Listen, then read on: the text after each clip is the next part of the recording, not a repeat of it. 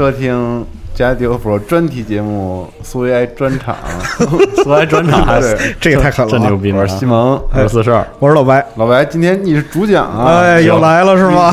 多年以来的梦想终于要在今天实现了，别这样，别这样，传播一下这个苏联的红色的气息。红色的气息，啊以及这个这个关于红色气息下的科幻作品的一些没错，情怀，是哎。吧？今天咱们这个聊一聊苏联、俄罗斯科幻吧，应该俄罗斯科幻，呃，确切的说，沙俄科幻，呃，别别呀，没有对吧？没有有有有有有有啊，是吧？有有有，一会儿那会说到这个事儿。哎真牛逼呢啊！对，因为那个就是苏联科幻这个东西呢，它其实对于我们可能就是绝大部分人来讲，是一个特别特别陌生的是。这样一个命题。对，唯一熟悉的可能就是《地铁二零三三》这部游戏作品。是的。呃，包括呃，Stalker，，Stalker 再往前可能有个对 Stalker，对对对，这个一些老电影，是有一点那个科幻的感觉。这个其实就是苏联科幻它本身的一个呃，我们认识很少和历史和这个就是呃整个就是苏联文学的这样一个发展都有一个嗯，很直接的关系。它和我们就是中国的科幻文学的这样一个思潮的兴起嗯。和沉寂，嗯。也有一定的关系。嗯。所以说它是一个很复杂的事儿。另外一个就是苏联科幻的就是兴盛的时期呢，它的时期很特殊，嗯，啊，就是它的几次繁荣和蓬勃是在我们还没有，就是整个中国的知识体系几乎还没有能力接受科幻的时候发展蓬勃的。哎，对，上个世纪二十年代，哦，二十年代，二十年代，这个是苏联科，就是最呃蓬勃的时候是对对，那它跟这个美国的这个其实还差不多，差不多。呃，两开花，这是就是就是因为当时咱们其实聊过之前那个黄金科幻的西方的这个啊黄金科幻时代的这个包括说科幻的起源啊这对部分，整个一个历史，包括黄金时代之前的一些科幻的对。作品的起源。然后苏联是这里面密不可分的一个社会背景的一个对，是吧？历史社会的。背景的一对对对个重要的因素，因为没错，美国很多思潮其实跟苏联当时的两极争霸有很大的关系，对。尤其是在科幻作品的孕育方面，而且就是是。双方它本身来讲，因为就是文学体系发展的不同嘛，嗯。就导致说他们之间对于就是说分支方面的就是割割割裂感哎，也很强，哎包括就是是比如说六十年代我们讲就是说美国黄金科幻的这样一个就是蓬勃的年代，嗯，绝大部分就是说甚至科幻小说的作者和读者对于苏联科幻也是一无所知的，是，但是这里边有一个桥梁性的人物嗯，哦是谁呢？桥梁性的人物对是吗？嗯这里边是谁？这个这个桥梁性人物是谁呢？是阿西莫夫。对，哦，对，因为他出生在俄罗斯。哎，名字就是非常的俄罗斯，是的，对对对、嗯，他是一个俄裔的，对，俄裔犹太人，他是犹太人。对，对，然后就等于说是他向美国介绍了很多，就是说俄罗斯、苏联当时的苏联科幻的这样一些内容。和风格，对，和对。嗯，但是呢，就是说强到像阿西莫夫这样的人，也要循循善诱的告诉，就是说各位读者，这是他一九六二年给一本那个引进的苏联科幻小说集写的序，哦，告诉美国读者，这是苏联的各位，啊。苏联是有科幻的。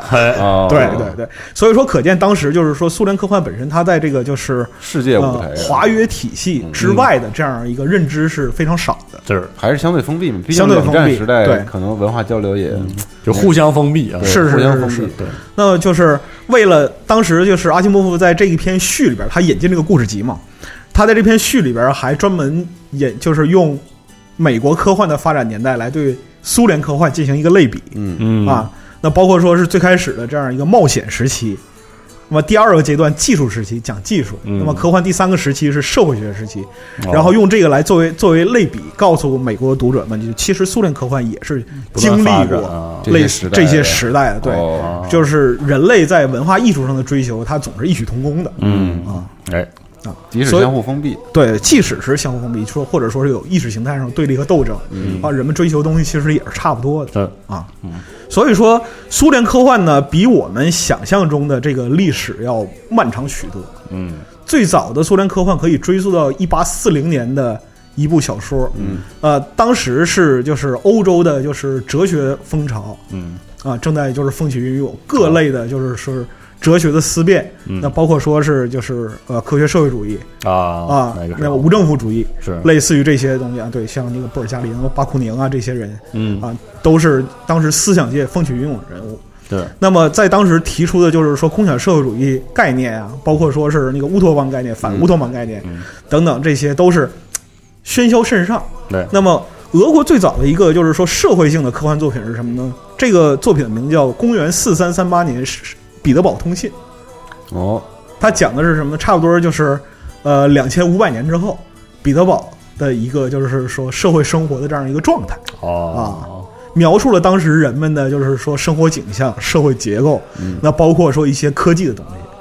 虽然说这个小说本身来说，它又很粗糙啊，嗯它很难以归进就是说现在我们对于科幻的定义，嗯但是它本身来讲，确实是以社会发展为基础啊哦，科学的思考了未来社会形态的这样一个状态。一八四零年，中国在鸦片战争，哎是 对吗？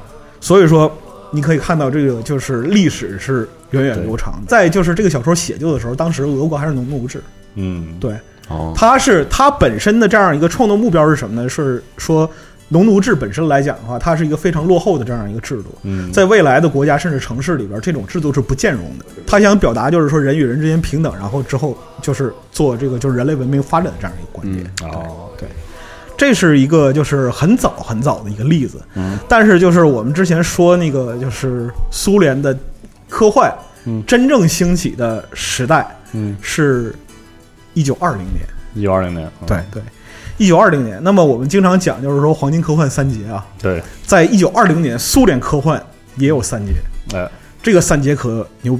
其实我说句不好听的话，嗯要得罪一些人，啊尤其得罪对面坐四十二。是吧？是吧？这个三杰可比你那个三杰牛逼多了，还行吧啊，我我三杰看的不多，其实啊 对对对，就是这三位是什么呢？这个名字可能就是大家相对来讲比较陌生，但是总体来说都是在，甚至是他们是在科学史上留下一笔的人。嗯，哦。啊，就是科学史上科学史上留下一笔的啊人。对，乔尔科夫斯基、啊，阿托尔斯泰、阿托尔斯泰。阿里克谢托尔斯泰、小托尔斯泰，哦，对，然后别利亚耶夫哎，啊，这个这个是苏联一一九二零年三这个时代的，就是二十年代的科幻三杰。嗯，对。这也是我们那时候说的冒险时期啊，对，这是最早的冒险时期，但是这个冒险时期的开创性是非常值得我们去就为为什么牛牛逼在哪儿？你给大家为什么牛逼呢？首先呢，从康斯坦丁·乔尔科夫斯基开始，哎呦呵，对。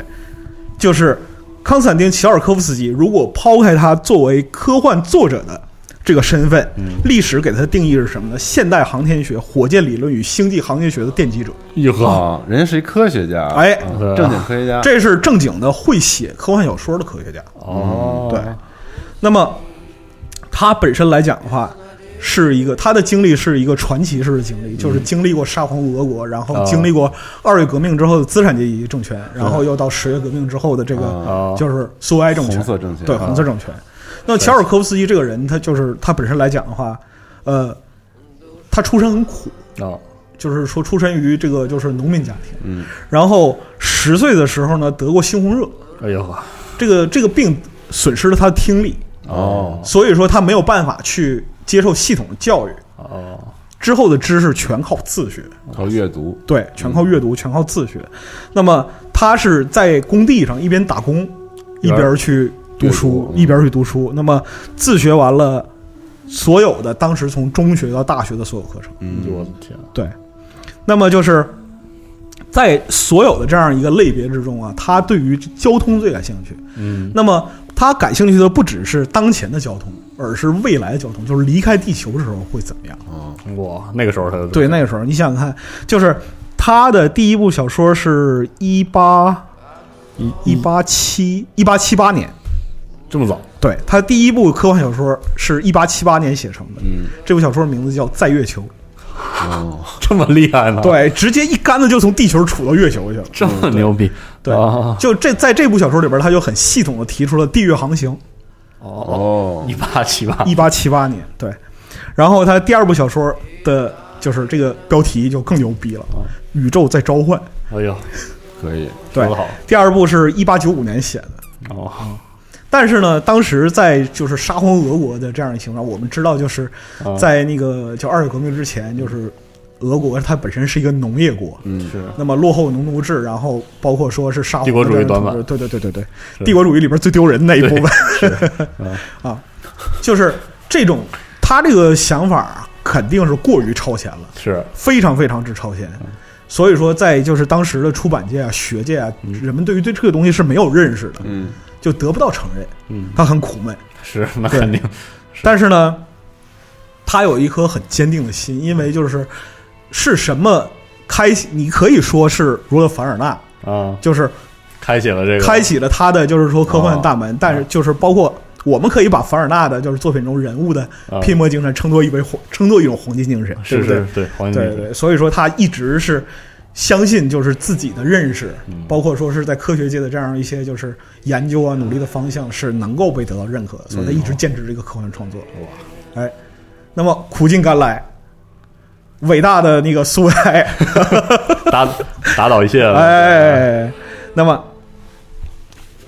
就是诞生了红色的政权。对。那么乔尔科夫斯基同志，当然他不是因为就是说科幻的这个这个啊。本领啊，才就是说受到新政权的这样一个就是认可，他啊。主要还是科学家这个硬本事。嗯，对，包括说他提出的一些前沿理论啊，就是呃其他的这样这样一些方面的构想等等等等。对，那么就是在新政权之后呢，就是苏联成立之后，他的就是作品被发掘出来。那么同时他又做了就是新的创作，这就是呃二零年的一九二零年的《地球之外》是他代表作是吧？代表作。对对对，在《地球之外》这本书是很棒的，它是什么呢？围绕着几个方面展开。嗯，太空火箭，哦，首先他去谈火箭这个事儿，嗯就是说人是有可能达到太空的，用什么呢？用用火箭哦。一九二零年，对，然后呢，就是是包括说你用火箭上太空干嘛呢？啊，对啊。你要你，要做星际旅行，哦，这就提出来了，就很完整的星际旅行。如果说之前的在月球啊啊这个部分，它还只是一个就是简略的构想，嗯。那么到这儿来讲的话，它的就是这这部小说里的就是是凡是涉及到科学的部分，都有坚实的科学根基哦，明白，作为支撑。所以说之前咱们聊这个西方科幻史的时候，嗯，就都没有聊到，没有提到过任何这个对，这个关于苏联科幻在这个因为因为认知真的非常之少。而且你没机会能看到，对，我因为胜利者书写的历史是是是是是是。不给不给红色政权任何的机会，对，留下真的是没给什么，机会。对。就是就靠你了，老板。就哎呀呀呀。嗯，就是在地球之外，的讲的是什么呢？就是说，二零一七年。嗯，哟，前年，啊，是是是前年，就很遗憾啊，我们嗯还没有实现他的梦想，就是世界上七个主要强国的科学家啊，汇聚喜马拉雅山巅哟，啊，然后共同研讨，就是说如何乘坐火箭飞船到太空进行一次远途星际之旅。嗯，哎呦，开了一会，啊。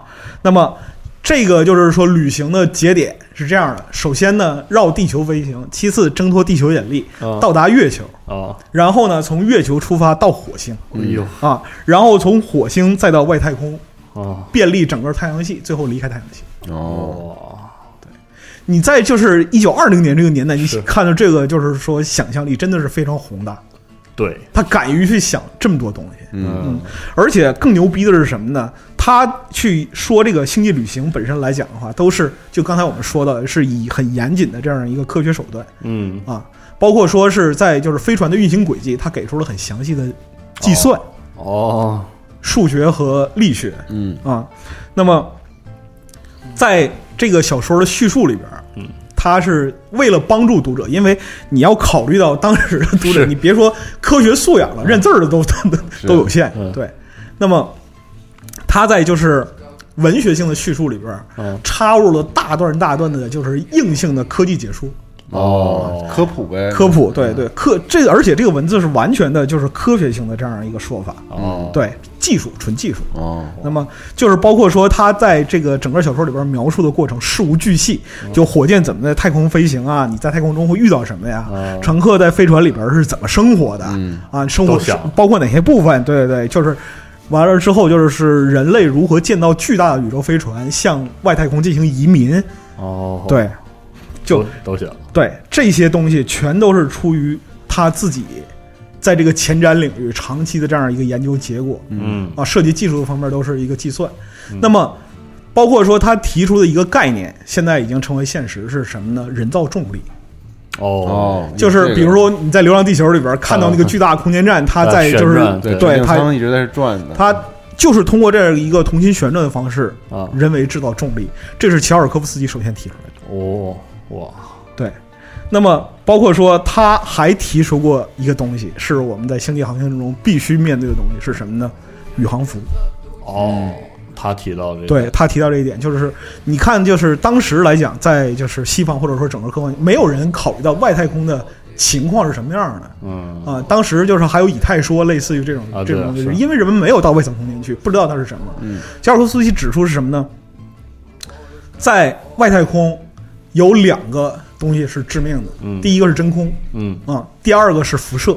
哦，它在那太空是太空辐射对太空辐射，所以说宇航服必须能够保证隔绝这哦对隔绝这两种东西对于人体的这样一个危害。嚯，想这一细，九二零年，各位嗯。对吗？想这细，对，所以说你把它称作就是是现代苏联科幻的开山鼻祖，嗯，是一点问题都没有的。嗯。就是它在科学方面也是是的，非常之有建树。没错，那么就是乔尔科夫斯基在他的历史，他是一九三五年去世的。嗯，啊，当时的就是苏联科学界备极哀荣。哦。就为这位就有点儿就类似于就是是苏联钱学森的意思，哦，，对，就是给予他非常非常高的这样一个圣贤赞誉。那么除了就是我们说的这个就是在地球之外嗯这部作品之外，他其他的科幻作品里边提到的概念哦。其实数不胜数，哦。比如说是太阳帆，哦，哦哇。那么早啊？，对，嗯就是在三这个应该是在三十年代提出的太阳帆。那么包括说是火箭列车、哦，太空多级的啊，多级火箭列车、嗯。太空电梯，哇。都有，都有，就是包括说是外层空间轨道的这样一些具体很具体的描述，哦，他都提及过。哦，太厉害了，所以说，这是苏联科幻的一位伟大的先驱人物。所以他的作品就是你刚才提到那个阿西莫夫，他引进的给美国引进的时候，会有他们的作品吗？那这个我们到后边再说。哦当时当时没有，没有 是吧？没有，没有，因这个需要我这个需要结合我们之前说的三个时期的啊，内容嗯来理解这个问题。嗯就为什么在一九二零年代苏联的科幻能那么繁荣，是因为它处于一个冒险的蒙昧的时代。哦，怎么着都行，对哦，嗯，啊，这是第一位啊，乔尔科夫斯基是第一位。那么第二位就是，相当牛逼啊！对，简直了不得啊，能写到这个程度，那当然了啊。真是可怕，了，对，第二位是就是在世界文学史上牛逼的无以复加的阿里克谢托尔斯泰。哎，小阿尔斯泰对，小我我个人观点啊啊，我更喜欢小托尔斯泰。啊，小托尔斯泰，对行行行，对对对，就是他本身来说的话，是被人所知的，在中国的这样一个知识体系里，嗯。为人所知的是什么呢？两部巨作，嗯彼得大帝》对，《苦难的历程》嗯啊，彼得大帝我看过，这两部宏大的就是说历史历史小说。对，但是呢，他鲜为人知的另外一个身份是一个科幻文学作家，这么牛逼啊，对。非常之屌。因而且就是提到这些，国内有没有引进啊？就是听众们能不能有机会能看某些作品？呃，最近最近十年有引进，是吗？有。哦，都有，应该是都有一本，应该是提到的都可能有一本，对对对对。太好了。因为。我记得彼得大帝算是我看的应该是他的，对，如果没记错，彼得大帝苦难历程，你随便找，任何一个图书馆里都有，真的。嗯。那么就是 阿列克谢托尔斯泰这个人其实非常有意思，嗯。他在他本身的出身和乔尔科夫斯基不一样，他在就是二月革命之后呢，他是倾向孟什维克政权，哦，嗯他是这么个人啊，但是呢，就是说他在一九一七年之后，他就一直在国外流亡。哦，流亡的过程之中呢，他和就是当时孟什维克的这个就是资产阶级共和国的这个就是上层啊过往甚密，哦，就是他本身等于说是一个白军的这样一个观察员，或者说是在外部争取政治力量的这样一部分人。嗯明白。但是在整个的这样一个就是呃苏联内战的这样一个过程之中，他逐渐倒向了红苏维红色政权，因为他哦认为就是说白军不可能说白军最终的目的仍然是复辟农奴制，嗯哦，这是他认为就是说一定的这样的洞察的结论。对，就是说他是要复辟农奴制，而要把就是说俄罗斯带向一个有光明前景的未来。啊呃，白军不可能是最好的选择。哦，所以就这样。对，所以说他就是在二零年返回结束了，就是说他的流亡生涯，哦然后就是说返回了就是他的故土。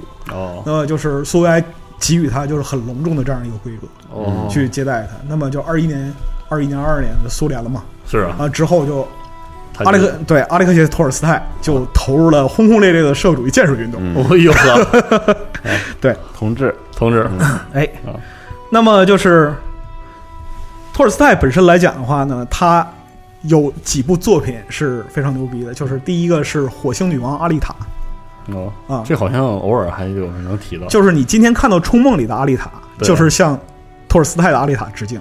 哦，是？吗？对哦，是这样哦那个名字是从他的小说里来的。对对，因为就是是那个就是《冲梦》里边的家里就是女主角，她也来自火星。然后再就是是第一部里边，在梦境里边给她命名的时候，嗯，就故意就是说给她起个名字叫阿丽塔，怎么样？哦对，这一段就是对于那个就是托尔斯泰小说的一个致敬。嗯哦呃，就是我之前写过一篇文章，就是根据他的那个小说翻拍的电影嘛，《火星女王阿丽塔》是是那个时候就是苏联科幻电影的一个代表。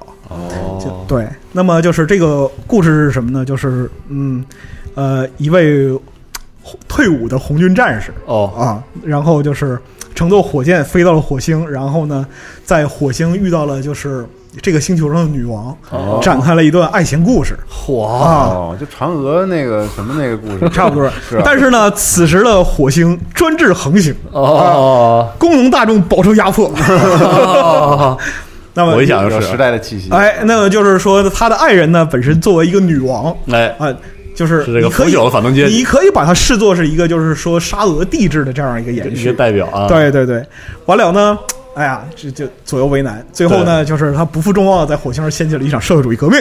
哦，哇，真是精彩！我哎看你笑得开心啊！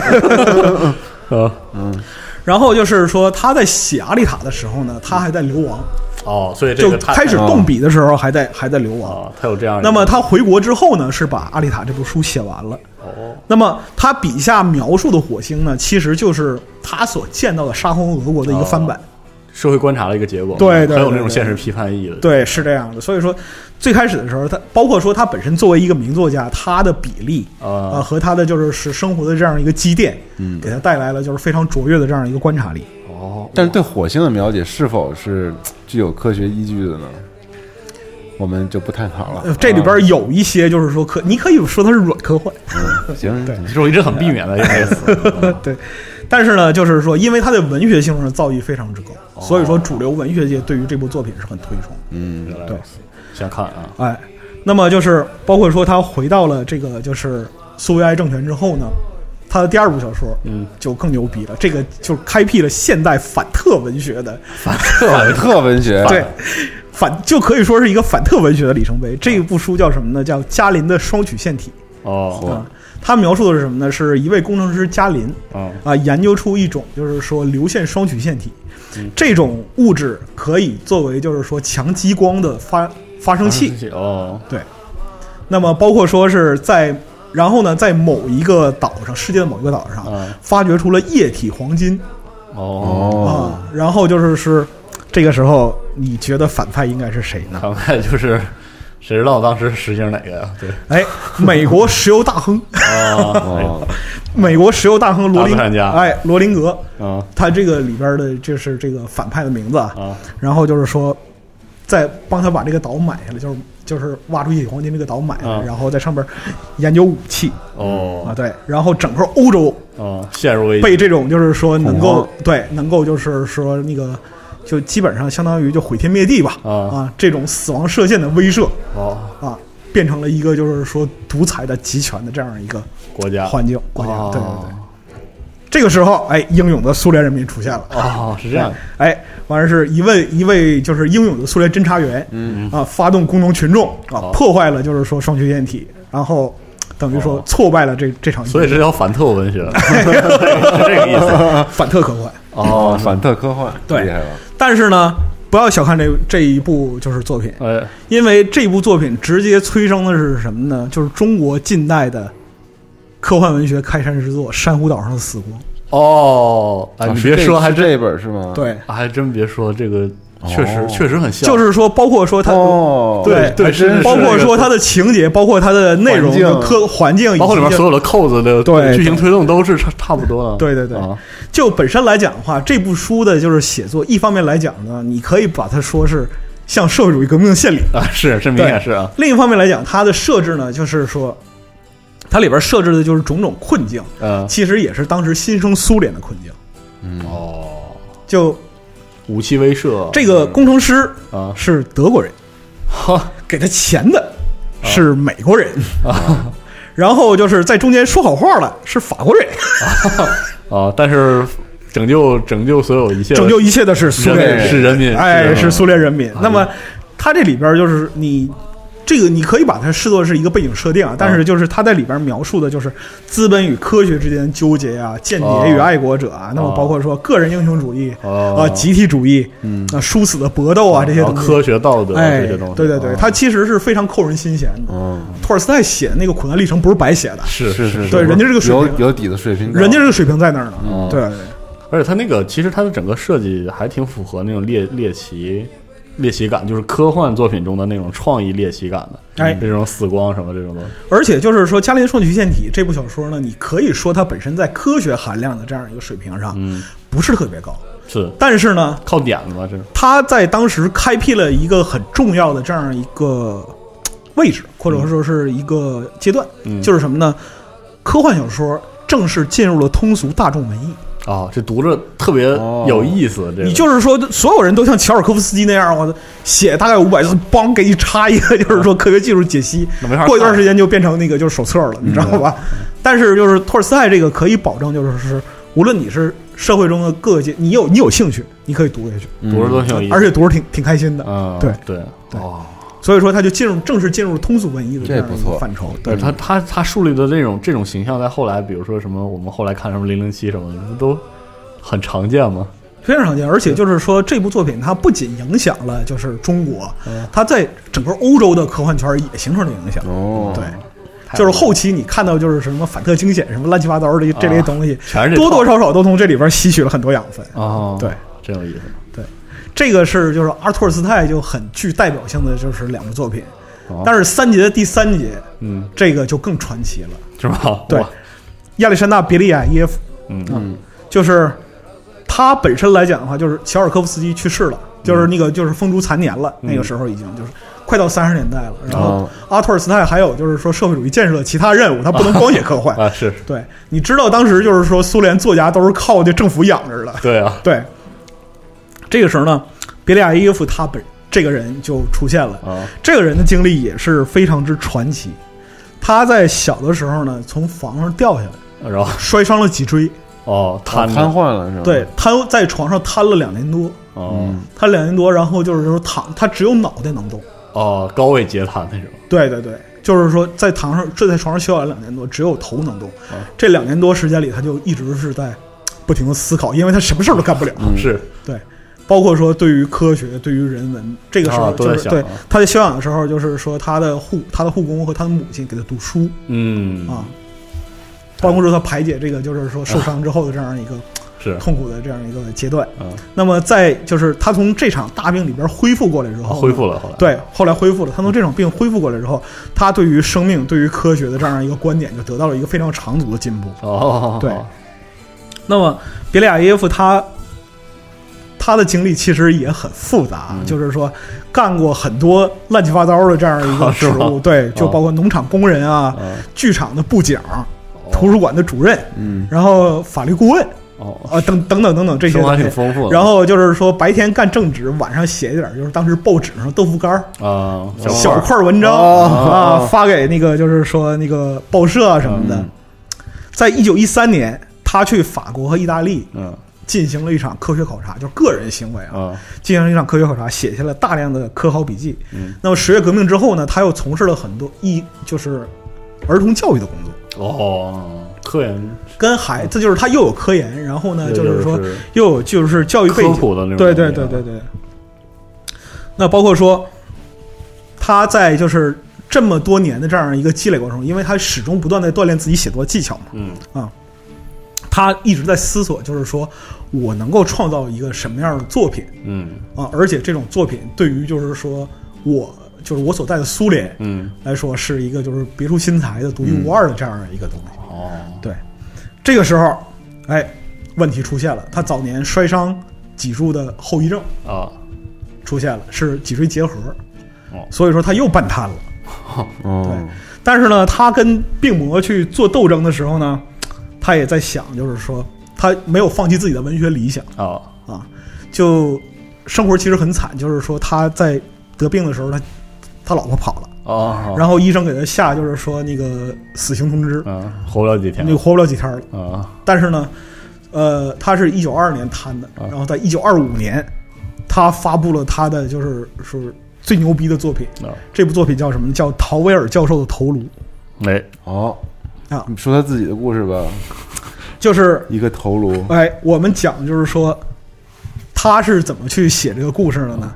就是主人公陶本尔教授发明了就是医学上最牛逼的这样一个阶段——头颅移植，哎呦换头。换头术。哇。但是呢，他的成果被他的助手窃取了，给窃取了，哦。他的助手把那个教授的头割了下来。啊啊，因为他有就是换头术这个基础，所以说这个头能活着。哦，他只剩一个头对，然后让这个就是说头颅继续为他进行思想工作、科学工作。哦，但是他助手就窃取他的这个成哎果，对，然后就是说教授的女儿啊啊，想要就是得出真相啊，结果就被送进了疯人院。哦啊经过就是一系列的斗争啊，嗯最后就是说，终于在世界科学大会上啊，一个年轻人就是我们这个书的主角哦啊，一个年轻人哎揭露了就是说他的阴谋。哦。那么教授的头颅就是在大仇得报之后，啊哎，也闭上了眼睛，于是长辞。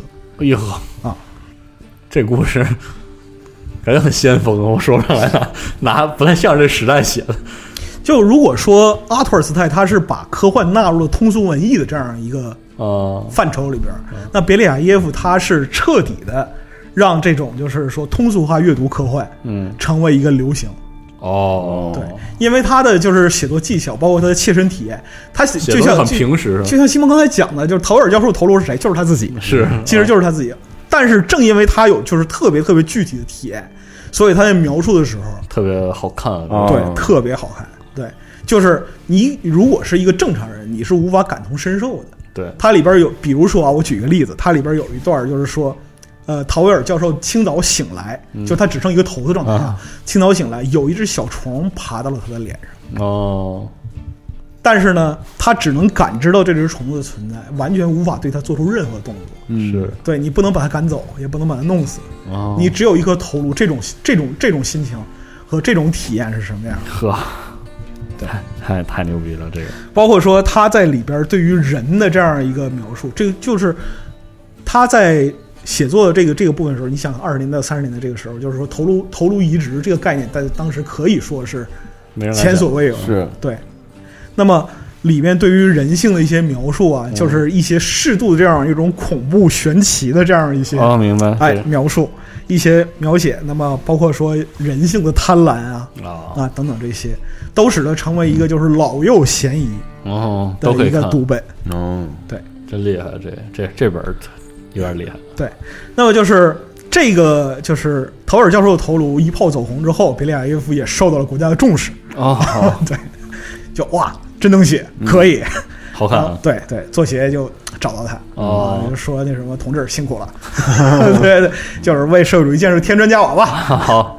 完之后呢，就是是因为你可以看作，就是说陶尔教授的头颅是他对于他的前半生的一个嗯。啊、浓缩或者说是一个描述，但是在就是获得赏识之后呢嗯，呃，这个作品的基调就变得欢快了一点。哦啊，对对，就包括说他之后写了一个系列叫《瓦格纳教授的发明》，哎就是有点类似于嗯，就类似于大百科之类的这样的，哦，就是说有点科普属性。对对对，有科普属性的。瓦格纳教授本身来讲是一个科学怪人嗯啊，他就是有很多奇思妙想，而实就是他实现的发明之后呢，就是说，比如说像这什么催眠术啊，然后让哦。死人的大脑说话呀，哦然后就是呃没有，儿童读物那感觉吧，是吧？因为他之前做过儿童教育，是。哦，对。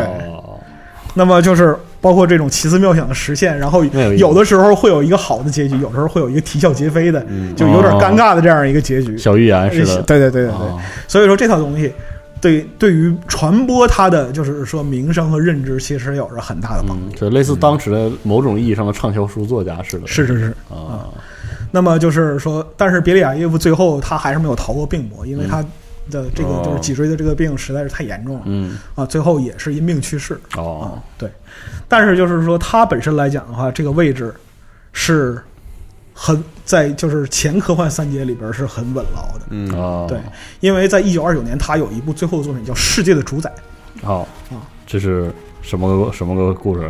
世界的主宰的这个故事就非常牛逼了，有一个真的是非常牛逼，因为什么呢？因为什么呢？就是说他写这部小说里边的很多情节，嗯在一九四一年之后都实现了。啊，是吗？哦三八就是你确切的说讲，不是说四一年，嗯是三八年之后。是吗？对，这个世界的主宰是谁？就是说他塑造了一个野心勃勃的枭雄，叫斯蒂纳。嗯，那么三的啊，Stanner 上那儿吗？？Stanner，然后呢，这个人呃的国籍是德国。对，是哦是是是是德国，那么就是说，德国的科技力非常强大，而且他在写作这部小说的时候，对，正好是法西斯在夺取德国社会政权的这样一个阶段。对，那么技术力世界第一。哎，他描述是什么呢？Steiner 啊，制造了一部机器，这部机器呢能够操纵人类思想的意识。哎呀呵，对，那么这个思想意识能够把就是是控制人的脑波发射到每个人的大脑里去。嗯厉，害，对，有点像于现在这个精神病脑控的这样一个说法。真牛逼啊！，对，那么他利用这台机器奴役别人的灵魂，嗯啊，控制了就是德国社会的所有的机要的部门，嗯包括说，首先他控制了银行啊，啊，夺取了财富，嗯。进入了上层社会。其次呢，就是是获取了军队的支持，嗯。那么掌控了国家力量，击败了他所有的反对者，那么控制了整个德国的经济命脉。嗯。啊，最后他想成为一个世界的主主宰，哎。哎，但是呢，在这里边又有几层扣子，啊，比如说。就是 Steiner 啊。本身来讲的话，他其实是一个傀儡，操纵他的另有其人。哦，是吗？哦，就它里边扣的非常之多，就因为是他把就是是当时的社会状态，啊，那包括欧洲国家之间的紧张关系啊，都写啊了，很多很多事儿，他都就是写在里边。那么 Steiner 这个人其实就是希特勒，对啊，嗯对，对，那包括就是描述他对外扩张的野心，对整个德国的控制，包括说呃在欧洲大陆谋取领土和资源的这样一个野心，就预示着就是未来德国的这样的一个对外的扩张和侵略战争，所以后来这书越来越火了吧？也不是越来越火，啊，就是只但是书，嗯，对，只能说是它本身来讲的话，啊就是对具备相当的前瞻性。但是就是是你也知道，二战完之后，欧洲怕苏联就跟 是。怕的要死啊。是。对，所以说，确实很多科幻作品有一定的前瞻性，但是这个啊，当然了，这个从科幻作品中找这个预言属性是不合适的。不过，确实很多科幻作品是有很强的前瞻性，嗯，很厉害。那么就是呃，在一九二九年完成这部书之后呢，他就是继续从事的就是科幻写作和这个科学教育的这样一个工作。但是呃，他的作品就集中在就是说偏技术项目。哦，啊更多就是是偏科学技术的普及。那最后在卫国战争前夕去世了。哦，伟大的作家，这是伟大作家。我们讲就是是这是第一阶苏联科幻第一阶段冒险时代，冒险时代的科幻。为什么说是它是能够诞生就是这么伟大的作家？因为那个时候太空时代还没有到来，哦对人们的想象力还有空间，是是，对，冷战和太空争霸还没开始，都没开始嗯。这是一个。另外一个是什么呢？在整个他们的时代之中呢，技术科学技术是两面性的。嗯就一方面来讲，它能够给人们造福，嗯。能够给我们带来一个好的未来；另一方面，如果这个东西落到坏人的手里，嗯。它会给社会造成极大破坏。啊，和所以说，你可以看到，就是说前三节的他们的作品里边都会有邪恶的工程师，是。有反派，有反派，而且反派都是科学技术出身。是还对，还真是。那么就是包括说是他在作他们在作品里边都会有什么呢？决定性的技术奇观，嗯。啊，是的，就比如说你从就是乔尔科夫斯基从地球到月球，嗯，你的奇观是什么？你的奇观是火箭。对，对。你像阿尔托尔斯泰的就是激光不用对，硬激光、死亡激光。死亡激光。嗯，对，那么呃，像别利亚耶夫嗯换头、换头换头，这这都是决定性技术奇观，能够打开当时人们的这样一个想象力。对。是的，那么就是总体的倾向是什么呢？他要为新生的处于这个上升期的苏苏维埃嗯，服务。嗯是，对，整体的导向呢，就是说有没有问题？有问题嗯，啊，但是他是乐观的是的，啊，结局是好的。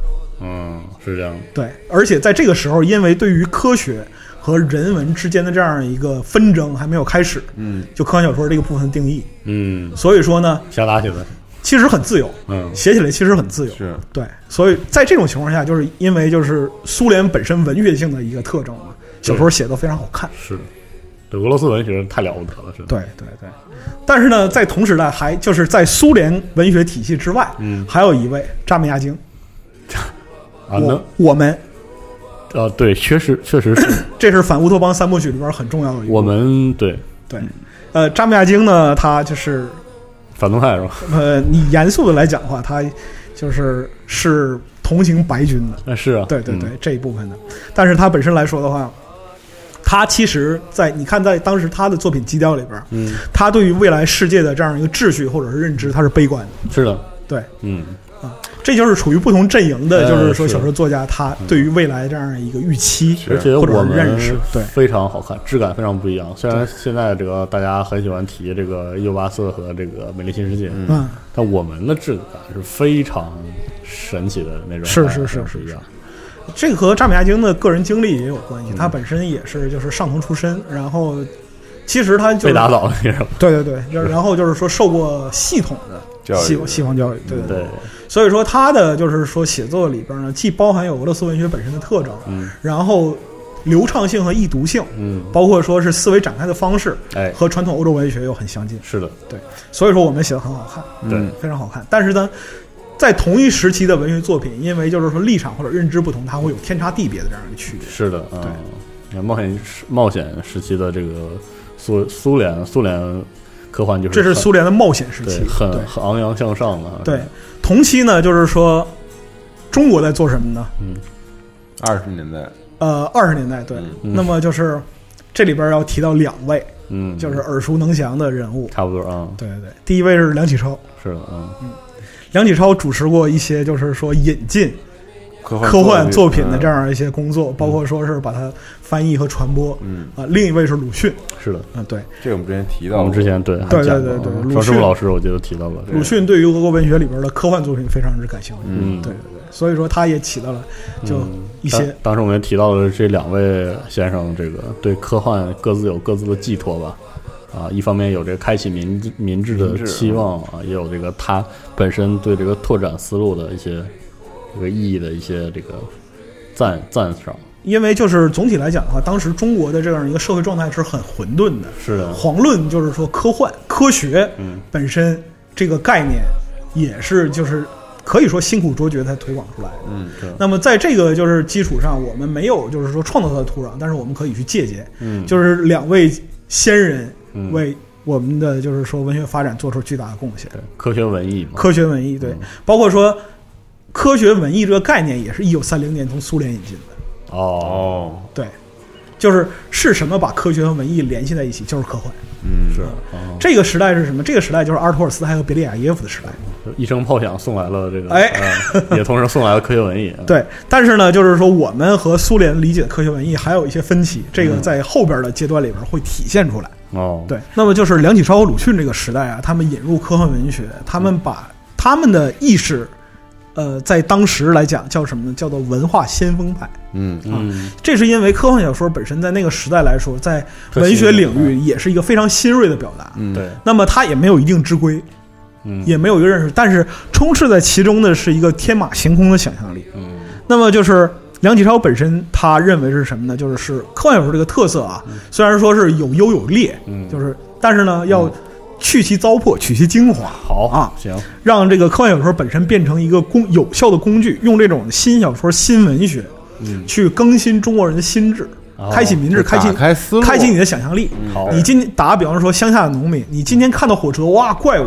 明天你能接受这种怪物之后，你就能接受在火车这个机械是好生成就上，嗯。对带来的就是说未来生活的可能。那么，说新的希望，对，让你去想，就是说这么牛逼的东西能造出来，那比它更牛逼的东西是什么呢？哦啊，类似于这样一个，一百多吨的铁块飞在天上，哎哎哎，是这样。对我害怕坐飞机，其实也因为这个，嗯太科幻了。是而且就是说，梁启超在这个就是，呃，上个世纪初的时候，嗯引入科幻还有一个问题是什么呢？中体西就是中体西用哦这样一个概念的全面破产。是就因为就是当时处于满清帝制的最后阶段嘛，对在之前呢，就是说人们想就是说宪政改革呀，或者类似这种，我们去借鉴先进的制度，就是当时那个死板的整个儒学的那种那对种思维模式已经是无法撼动且必须要被替代了，对对对这样的。状态。那么就是在形而上的方面，它讲究就是你像四十二说这个儒学，在形而上这个方面呢，儒学的文化体系嗯，这是不可动摇的是啊。中体西用的基础概念是这样的，对，对。那么呢，在技术层次，我们可以引进西方科学，那么包括说一些先进科学技术的运用，嗯啊，怎么去改变生活，怎么去改变就是是具体的这样一个环境。嗯，但是呢，到了就是说地质覆灭的前夕，人们认识到这个东西不成立，是的，对，必须得连根儿都去。而且就是说这个时候科幻小说里边人文性和社会性就发挥了它的威力。嗯，嗯，你要达到那样的一个预期的生活状态或者生活图景，嗯，你必须得把你要改变这个制度。哎，那么就是这个时候，就是梁启超就说了其中这种变革的那种，对他在自己的就是刊物和杂志上去讲述这样一个就是引入嗯引入这个作品的同时去讲述这个原理。嗯那包括说是他在自己主编的新小说杂志上连载一部小说叫《新中国未来记》。你有说，哦，哎，这个《新中国未来记》是什么呢？它是以一个政治科学为主体，它畅想的是未来中国的发展。嗯，啊，对，那包括小说发生的时间是什么呢？是孔子降生后两千五百一十三年。哦，还行啊，离我们挺远。对，西历一九六二年啊，全国人民举行了一次就是维新大典，啊就有点类似于就是架空想象中的国庆日。啊，那是胜利日的那那样一个嗯，景象。那他描述的是什么呢？是这一天呢，万国太平会议在南京召开。哦，啊。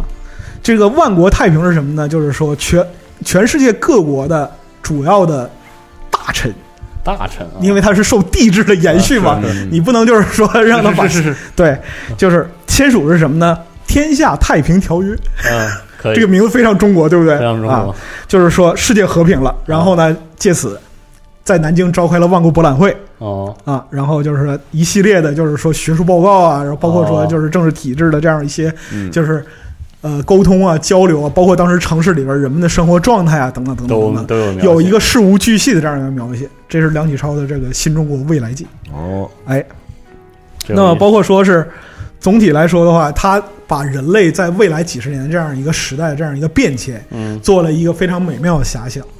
嗯。啊对，但是呢，就是我们今天啊。啊知道，就是说在此之后，其实中国社会经历过的动荡和这个革命是远远超出他的想象。是的，是对，那么也算是科幻小作品，是吧？哎是。啊，那么就是另一位就是另一位人物鲁迅啊，哎，他的这个和科幻小说的渊源也是从一九零二年开始，很巧和梁启超是同期哦，啊，在这一年他翻译的儒勒·凡尔纳的《月球旅行》。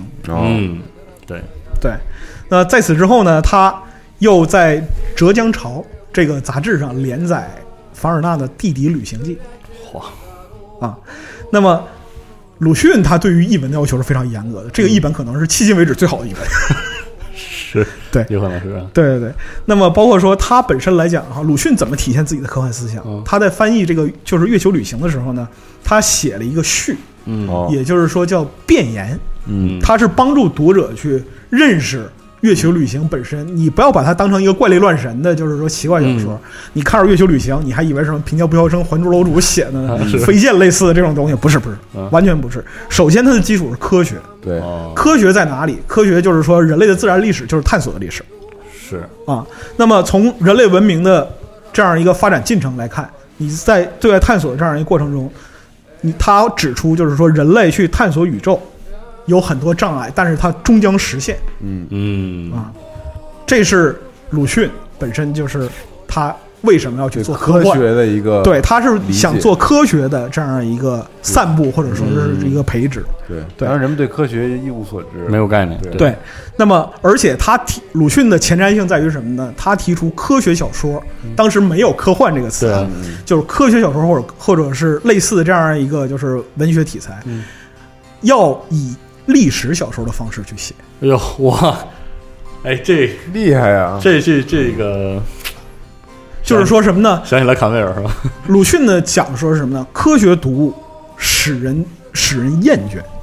比坎贝尔早啊，比坎贝尔早太多了，好吧早？太多了，呃，对，早五那十年。就是说他讲的是什么呢？就是说很多人们把科学和历史对立起来，嗯是因为人们普遍认为科学是理性的，理性就是无趣的。嗯，无趣的枯燥使人沉沉入睡。但是你要想让人们去理解科学，必须让它有趣。哦怎么办？写历史。哇，对，这可那么了不得，说就是说科学的普及，他原话讲说到中国人已进行，必自科学小说史。嗯。啊，这是鲁迅的这对于就是说科幻，就是近同期中国的这样一个科幻的一个贡献。大师大师。对，所以说作品少，但是这个觉悟也不差。是对，所以说你看，从我们今天这个时间点往回看，就一百年前，一百年前的先哲嗯。啊，就是说，无论是红色苏联啊，还是就是民国时的大师，嗯，他们对于科幻的这样一个认识，其实是远远超越他们所在的时代的。是，对，神奇啊，四十二陷入了遐想，是陷入遐想，感觉很很受震撼。为什么呢？不知道，就是。不知道还行。因为。我我我俄罗斯科幻读的非常少，呃，俄国科幻其实就是说，呃，我们在后边的内容里边还会讲到，嗯为什么说是俄国科幻就苏苏俄科幻嘛，嗯造成了一个与世隔绝的这样一个状态，它的原因是非常非常复杂的。嗯，嗯是的，对对，但也不难理解的。其实不难理解。对，嗯太有趣了，反正借着地铁这个游戏的上架啊，嗯嗯，就是我们又就正好聊起这个话题来了。是的，对，因为我们可能未来的两期在末尾提到这个现代的苏联科幻作品里，嗯这地铁二零三三肯定是不得不提到的。是是是是，这个俄罗斯文学在这个后苏联时代很微妙，很有意思啊。然后它也算游戏改编、小说改编游戏作品里面也是不错的一个对，是一个一个范例吧。它是一个范例，就等于说是，呃，现代的文艺题材的这样一个转换。嗯那么你看，就是说阿丽塔它转换成电影，嗯对，同题材转换成电影，它在当时是一个新锐的尝试。嗯那么包括说地铁，它从小说变成游戏嗯啊，这也是一个就是把它的就是概念或者说价值传递给更多人的一个方法对，啊。而且不就是二零年之后的历史，俄国也经历了好多好多的有趣的阶段。那到到了就是就斯大林同志，斯大林同志之后的这个时代，就是冷战时期的苏联，冷战时期的苏联，它就就是就进入了一些很有趣的这样一个对，时间线的分支。我们知道，就是说六十年代的时候，在就是在美国啊或者说在欧洲，嗯就是说科幻本身它有一个什么样的这样一个地位，哎，或者说它创造了一个什么样的杰作。这个时期的苏联是怎么样的？嗯哎，我们可以就是留到下期你。这个你你会不会讲到苏联解体之后？会啊，肯定会吧，肯定会啊对对，所以那还有更更多的事情可以是是是，哎，留着让我们下面两集再做分解了。哎，好好的，没问题。好感谢老白，这期红色苏维埃科幻节目 就到这儿了请大家期待下一集的放松。好，好，拜拜谢谢大家，哎。拜拜。Меня жена, ох, красавица.